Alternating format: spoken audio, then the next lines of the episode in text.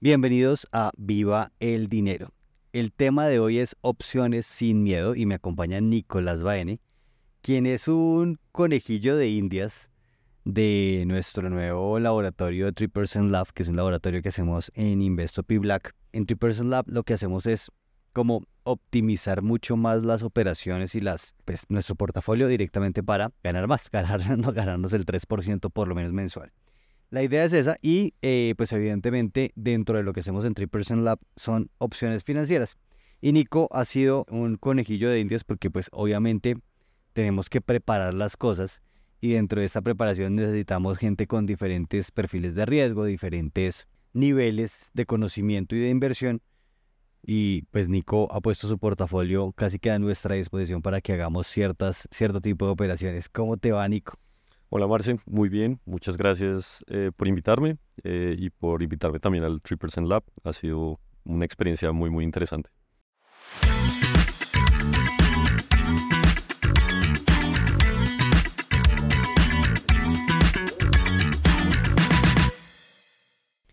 Bueno, la idea de hablar hoy de opciones, el tema de opciones siempre es harto, siempre es pesado. Uno no entiende muchas veces cuando uno está aprendiendo como que uno dice, ok, le creo, pero no entiendo por qué, ¿cierto? No sé si te ha pasado. Y la idea de hacer este programa hoy es tratar de desmitificar algunas cosas que tienen las opciones.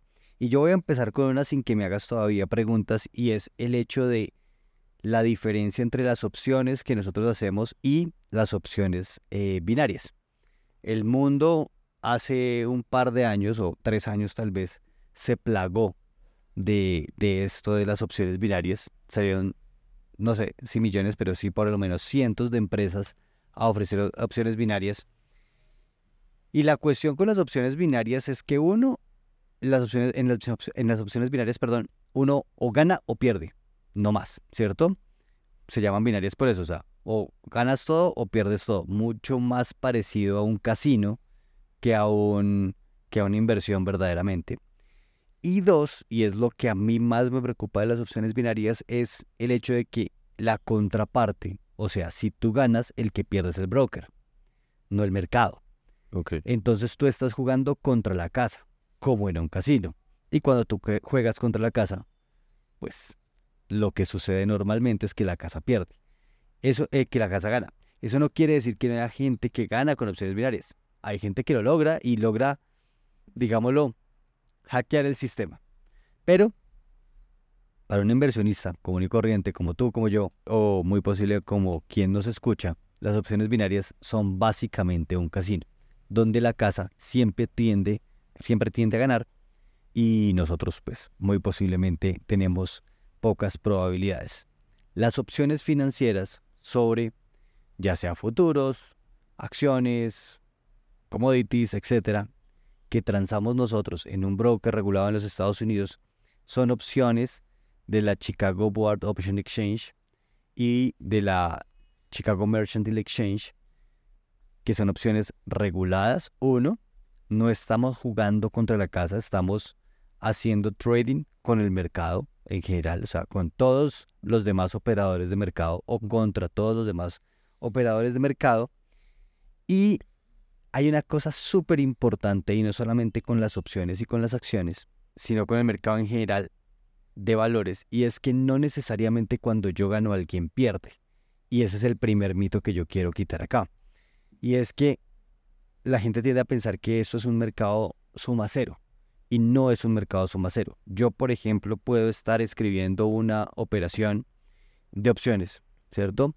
En la que yo me gano una prima y tú estarla vendiendo o tú estarla comprando porque lo que necesitas es proteger una operación que tienes en acciones. Entonces tú no estás perdiendo esa plata que me estoy ganando yo. Tú sencillamente estás pagando eso, digamos, a manera de seguro sobre una operación, otra operación que tú tienes. Y así millones y millones de combinaciones. Entonces, claro, hay gente que pierde. Yo pierdo a veces, tú pierdes a veces, ¿cierto? Todos perdemos a veces, pero no es un mercado suma cero. Ok. Y súper importante este mito y bueno, para dejarte hablar, cuéntame. ¿Qué preguntas, qué, qué... Te invito a que me hagas preguntas, tanto que ya te hemos respondido, pero que para ti han sido importantes y las discutamos acá, Y preguntas que todavía tengas que no te hayamos respondido. Ok, no. mm, pues siguiendo con lo que tú decías, es efectivamente las opciones pueden tender a ser un poquito complicadas de, de entender. Y de hecho yo no las empecé a entender muy bien hasta que no empecé a operarlas Claro. muy activamente eh, como parte del piloto que estamos trabajando.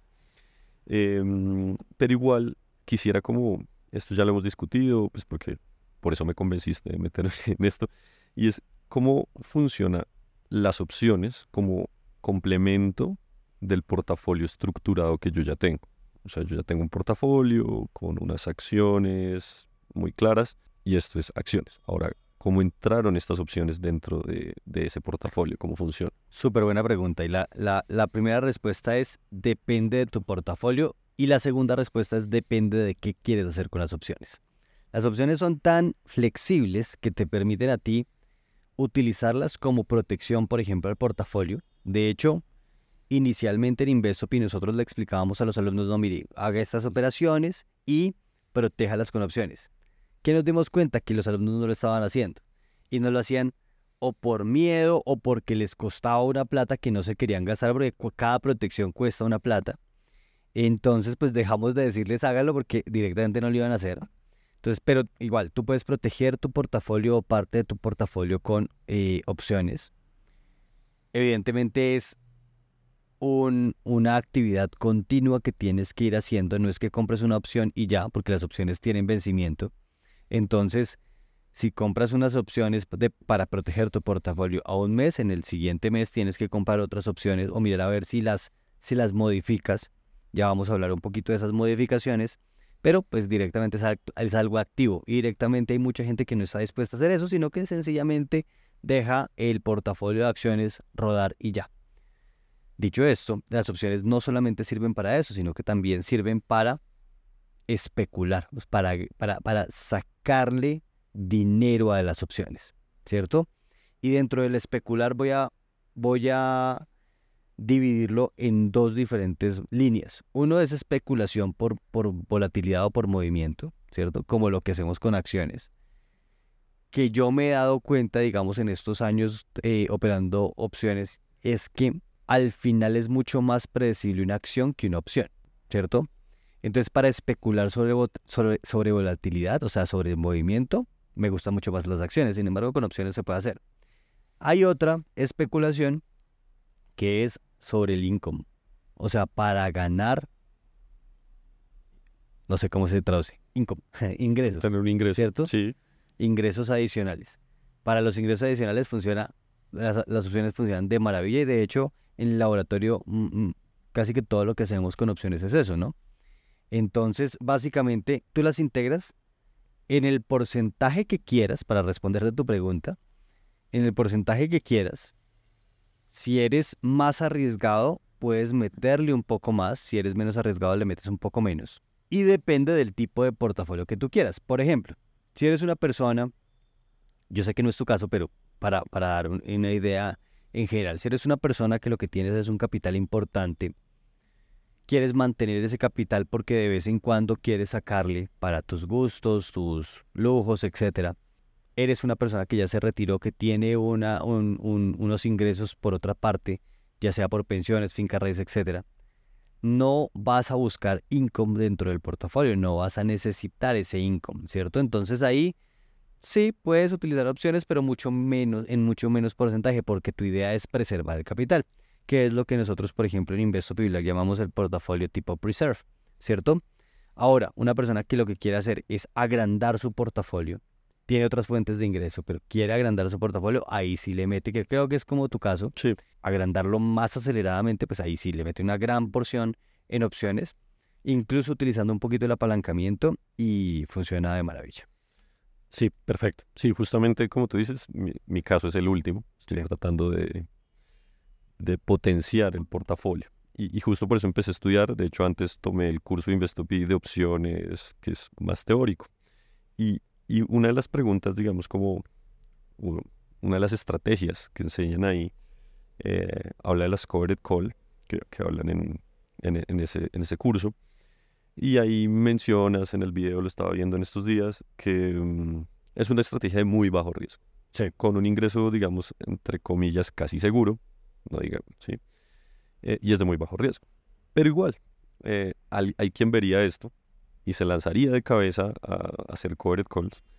Eh, pero quisiera que habláramos un poco más. Me da un poco de risa porque Alejandro es así, ¿no? sí.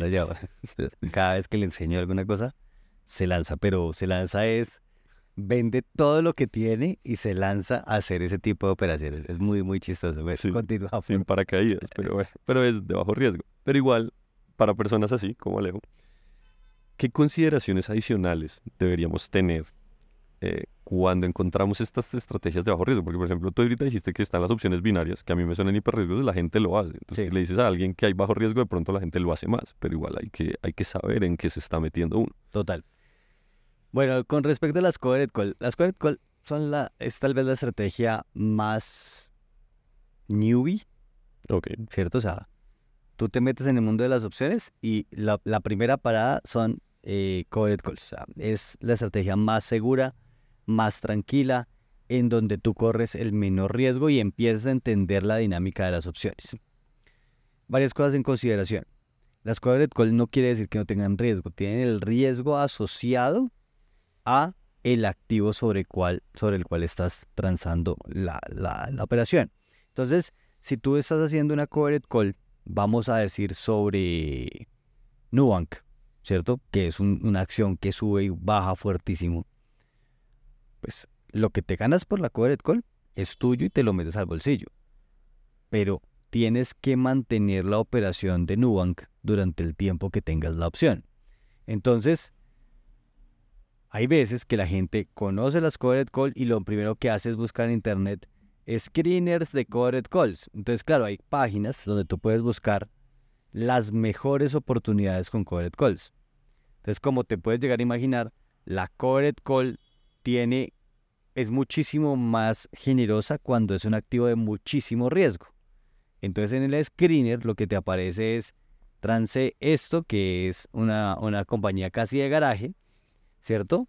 Es baratísima, entonces puedes comprar un montón de acciones, puedes hacer un montón de opciones y tú estás feliz porque te ganaste un montón de income. Y después la acción se baja el 70% y no hay nada que hacer, tienes que mantener la, operación abierta y al final perdiste un montón por esa caída de esa acción. Pasa muchísimo. A mí me pasó. En el 2010 yo empecé con las opciones y nada, lo primero que hice fue screener de Covered Calls, ¿cierto? Sí, lo queremos mucho. Entonces, me acuerdo mucho que me metí en una farmacéutica, me funcionó, dije, no, ya. La hice. Master, ¿cierto? Y me volví a meter al siguiente vez y tenga. Y tenga que se bajó como el 70%. Entonces, es el riesgo, que el activo se baje. Si tú ves la gráfica de la Covered Call, las gráficas son un poco un poco engañosas porque no es que tu riesgo sea tan infinito como lo muestra la covered call, ¿cierto? Porque las acciones normalmente no bajan así, ¿sí? La covered call se tiene que transar con un activo serio, con un activo estable, entre comillas, no hay ningún activo estable, pero más o menos más estable. o menos estables, es decir, tú sabes que Apple no se va a quebrar, ¿cierto? Entonces Apple puede bajar, sí que puede bajar en un mes, por muy mal que le vaya, baja el 10%. Ese es tu riesgo, que la acción que tienes baje ese porcentaje, pero después va a subir. O por lo menos pensamos que va a subir. ¿De acuerdo? Entonces, el riesgo específicamente de las covered es ese.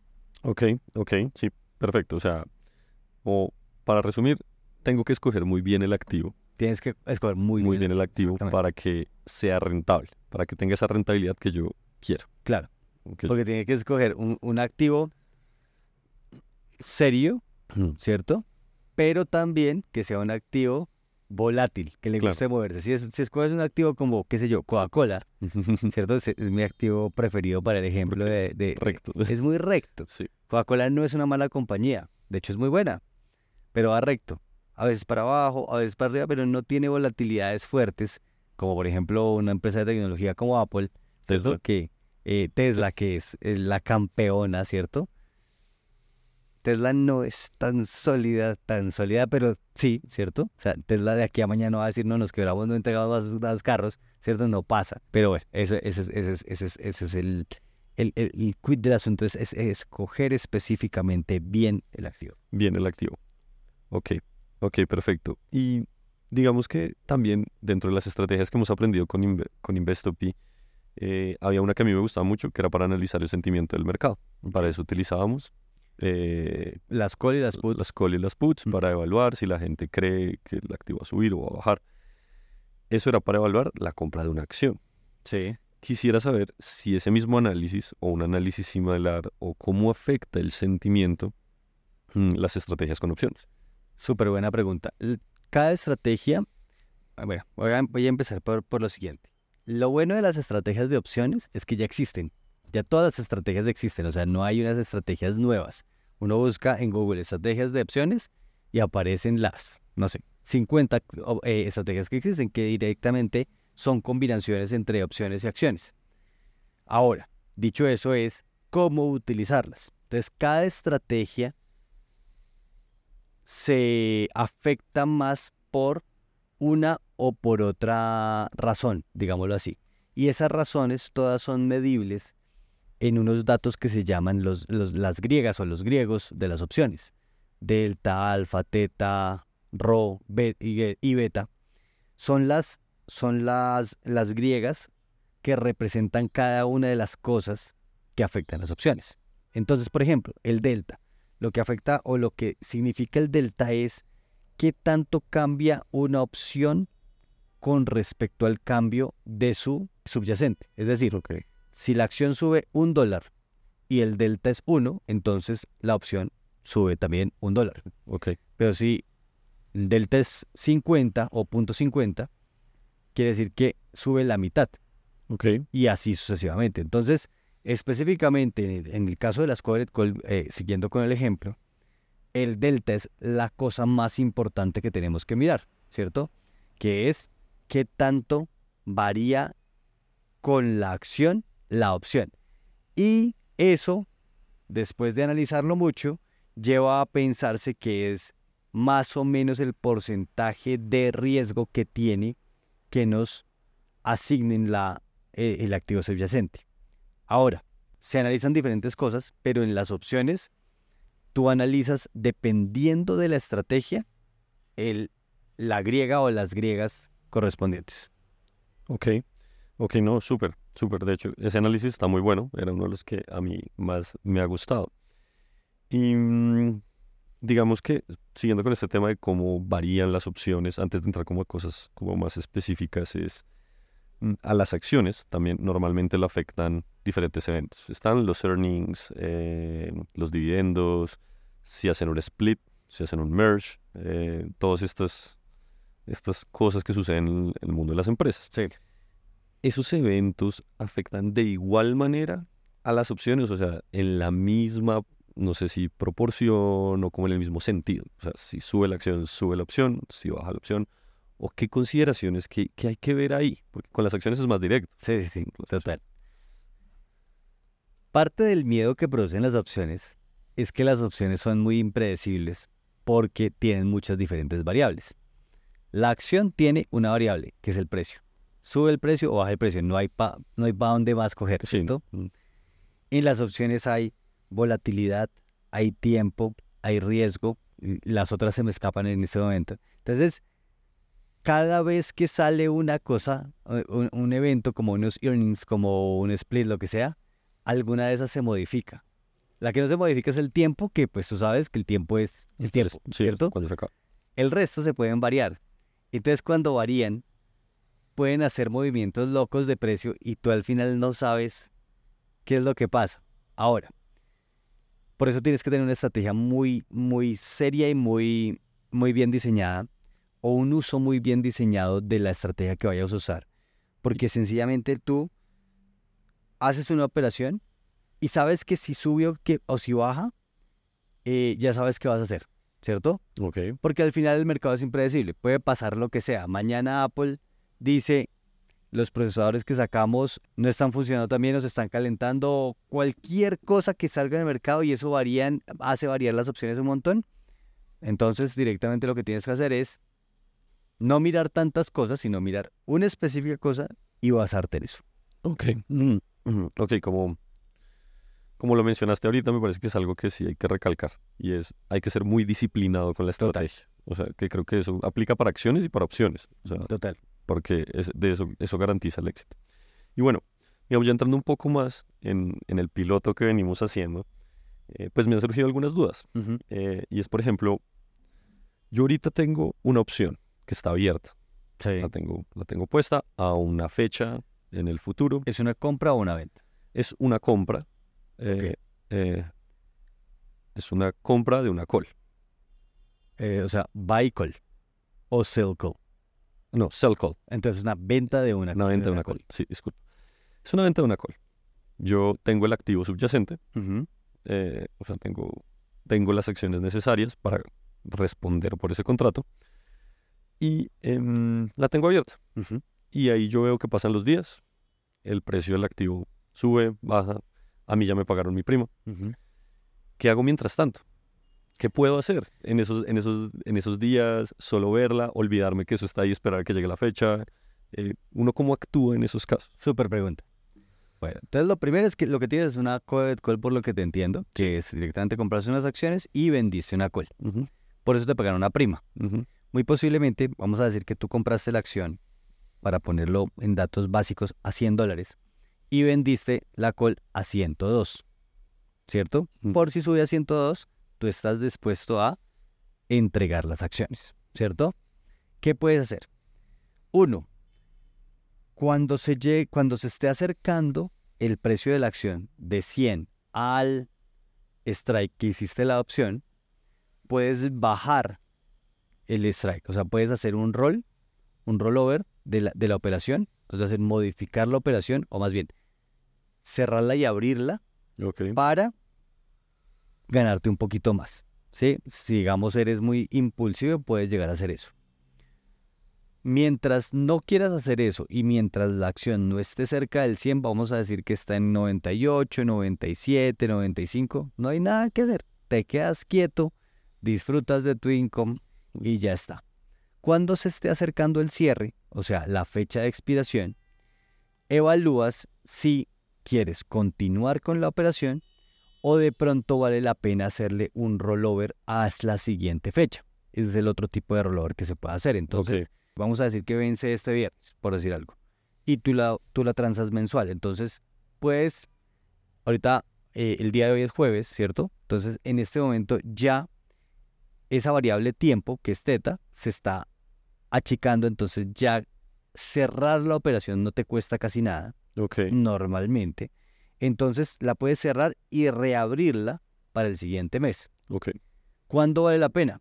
Cuando los porcentajes de salida lleguen a ser satisfactorios para ti. Normalmente, por ejemplo, yo cuando vendo una call, busco ganarme el 90% hasta el día de la- de la- del- del vencimiento. Puede pasar en 15 días. Se me dio el 90%, es decir, la puedo comprar, recomprar al 10% para cerrarla. Chao, la vendo.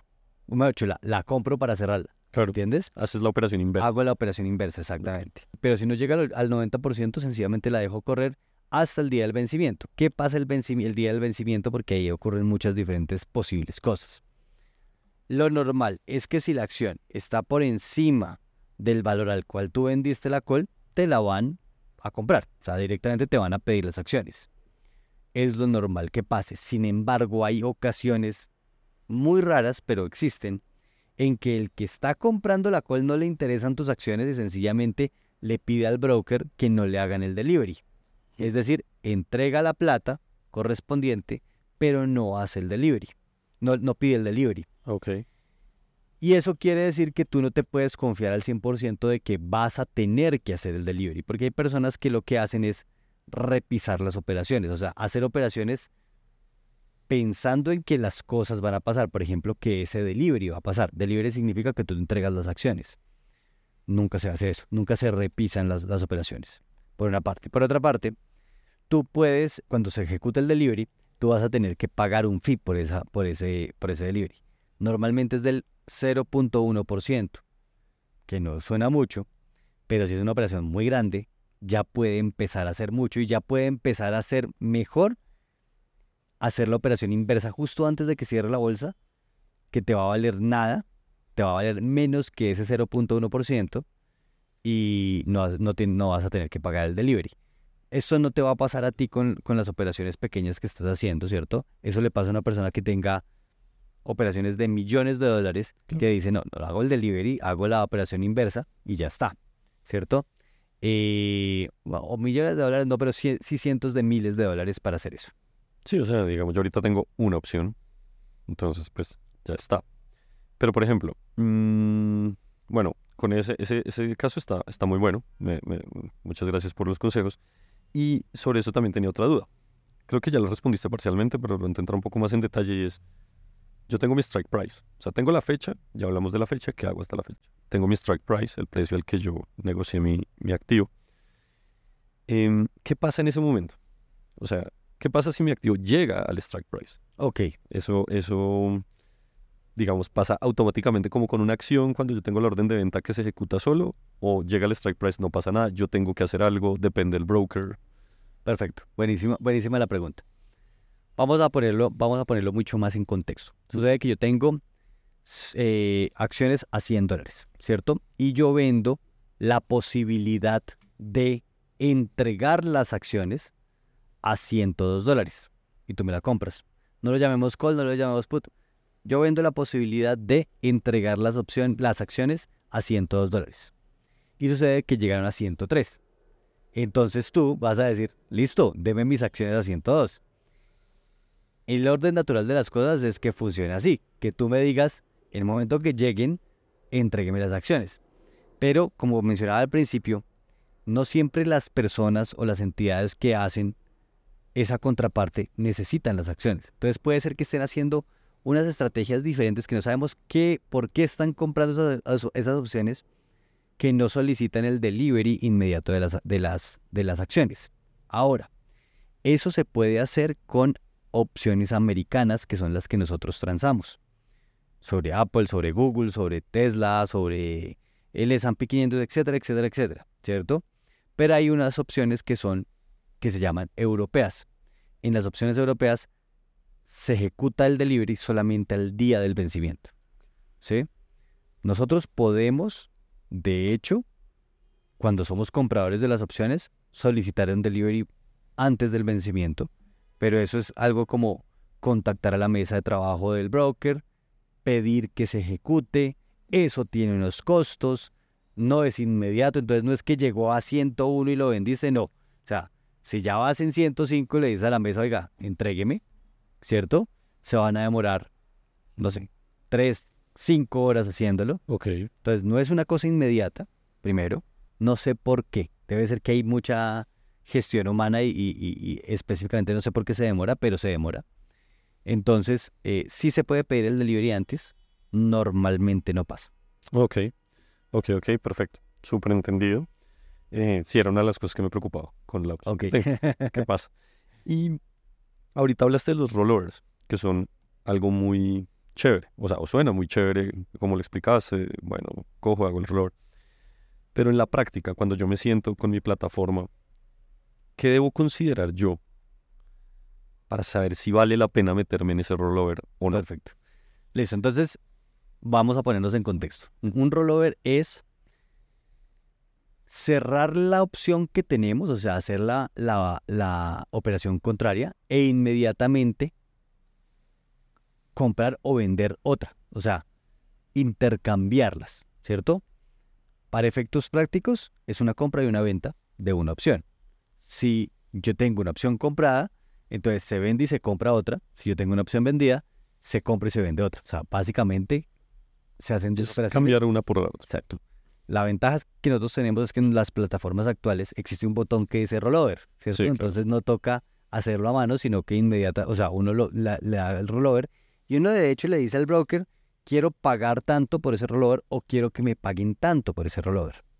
Dicho eso, hay dos tipos de rollover uno de tiempo, Es decir, un rollover a más tiempo y hay un rollover a diferente precio, ¿cierto? A diferente strike price. O las dos, a más tiempo y más extra- strike price o menos tiempo. Bueno, uno puede hacer Todas las combinaciones que combinación posible. Ujú.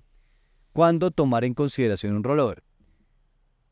Normalmente cuando sea beneficioso en dinero para ti. Generalmente nosotros hacemos rollovers para ganarnos un poquito más. Directamente para sacarle o exprimirle un poquito más al mercado. Pero hay veces, por ejemplo, que nosotros decimos, no, voy a pagar un poquito, voy a pagar, en vez de, en vez de ganarme un poquito, voy a pagar un poquito para tener una situación más ventajosa en el futuro. Ok. ¿cierto? Cuando nosotros hacemos una operación, ya sea de compra, de venta, cualquier estrategia, nunca pensamos en que vamos a hacer un rollover. O sea, no lo tenemos dentro de nuestro plan. No es parte de la estrategia. No es parte de la estrategia, es una cosa que viene después. Como una ventaja o desventaja, normalmente como una ventaja, pero no es parte de la estrategia. Entonces, si tú vas a hacer un rollover, la idea es o que te paguen mucho o pagar muy poquito. En el caso, por ejemplo, que les contaba ahorita, del 90% es pagar muy poquito para eliminar la opción, ¿cierto? Solamente el 10%. En el caso de hacer un rollover en el que gano, que me paguen lo más posible en vez de tener que esperar. ¿Sí me Ok. entiendes? Entonces, por ejemplo, si yo tengo una call vendida a 150, yo compré el activo en 148 y quiero bajar el, el strike price a 149, pues me deberían pagar algo muy similar a un dólar, que, que sería lo que yo estoy dejando de ganar por, ese, por esa Por la diferencia. valorización, sí.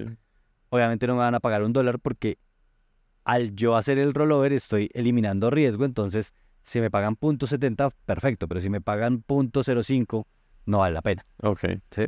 Ok, ok, ok. Súper, súper, súper bien. Ahí me pongo un poco técnico con los números y ya no sé si la- las personas escuchándonos van a entender los números como los voy diciendo. Esperemos que, que sea un poco claro. O sea, creo que se entiende la idea general que es desde que a ti el número te cierre, tú digas, ok, este número me hace sentir tranquilo para hacer ese rollover. Exacto. Algo, algo así. O sea, como que no me vaya a costar más por el, el hecho de, eh, de hacer la operación. Y otra mm, pregunta que te tenía, digamos, eh, que justamente impulsado por Alejo, me mete un poco de cabeza. Eh, pero quisiera saber, digamos, cuándo es un, o sea, qué debo tener en cuenta también al entrar en una opción. Ok. O sea, digamos, la abro cualquier día, la abro unos días específicos, va a depender, porque las opciones tienen diferentes vencimientos dependiendo del activo, ¿no? Sí. Entonces, eh, espero al inicio de ese, de ese periodo, o no importa en qué momento, simplemente me meto y trato de garantizar, o sea, ¿qué, qué consideraciones hay ahí al entrar? Ok. Una de las cosas que más vale es el tiempo. El tiempo. Es decir, tú estás comprando una opción a muy largo plazo, estás pagando mucho por el tiempo. Si tú estás vendiendo una opción a muy largo plazo, estás ganando mucho por el tiempo. Pero ese tiempo es riesgo para ti. Claro. O sea, se puede ir para un lado o para el otro. O sea, Sí. si compras y vendas, el tiempo es riesgo. Entonces, las opciones a largo, largo plazo no son tan interesantes. O por lo menos para mí, tendría que ganarse uno mucho, pero yo no puedo saber qué va a pasar, digamos, en una opción a seis meses. O sea, puede venir un coronavirus, ¿cierto? O sea, Sí, o sea, o sea, no es fácil predecir una cosa a seis meses, un movimiento a seis meses. Pero a un mes, a 45 días o incluso a 15 días, pues tú más o menos sabes qué va a pasar en el mundo. Se puede estallar una guerra mundial, ¿cierto? Pero ojalá no, pero, pero más o menos sabes qué puedes esperar de la volatilidad. Entonces, lo importante es que sepas más o menos qué va a pasar en el mundo en el periodo que tú haces una opción para eliminar ese riesgo tiempo. Ok. En el mundo, y creo que pues yo le agregaría ahí algo que me pasó con otra acción, y es con la misma empresa. Con la misma. Conocer mucho ese activo, que me pasó que entré en una empresa, no consideré eso, y tres días después hablaron de que iban a eliminar una línea de negocios. se fue para abajo claro. y no volvió a levantar. Entonces creo que es el mundo y la empresa. Hay que tener, hay que conocer muy bien los activos con los que estás haciendo eso. Ok. Ok. Bueno, listo. ¿Tienes otra pregunta? Ya con eso creo que cubrimos. Terminamos las preguntas. Bueno, buenísimo. Nos extendimos un poco, pero estuvo súper interesante y, y chévere responder en vivo estas preguntas y que ustedes en el podcast puedan escuchar con tranquilidad cada una de las, de las, las respuestas. Muchísimas gracias, Nico, por haber estado acá. Lástima que no tuvimos a Alejandro para, para, para reírnos un poquito de sus, de sus historias porque son muchas y son muy chistosas. Pero bueno, en la próxima lo invitaremos y nada, eh, muchas gracias a todos por haber llegado al final de este podcast. Recuerden que nos pueden seguir en cualquier red social en arroba somos Investopi y con eso los dejamos para el próximo capítulo. Chao, chao. Gracias, Marce.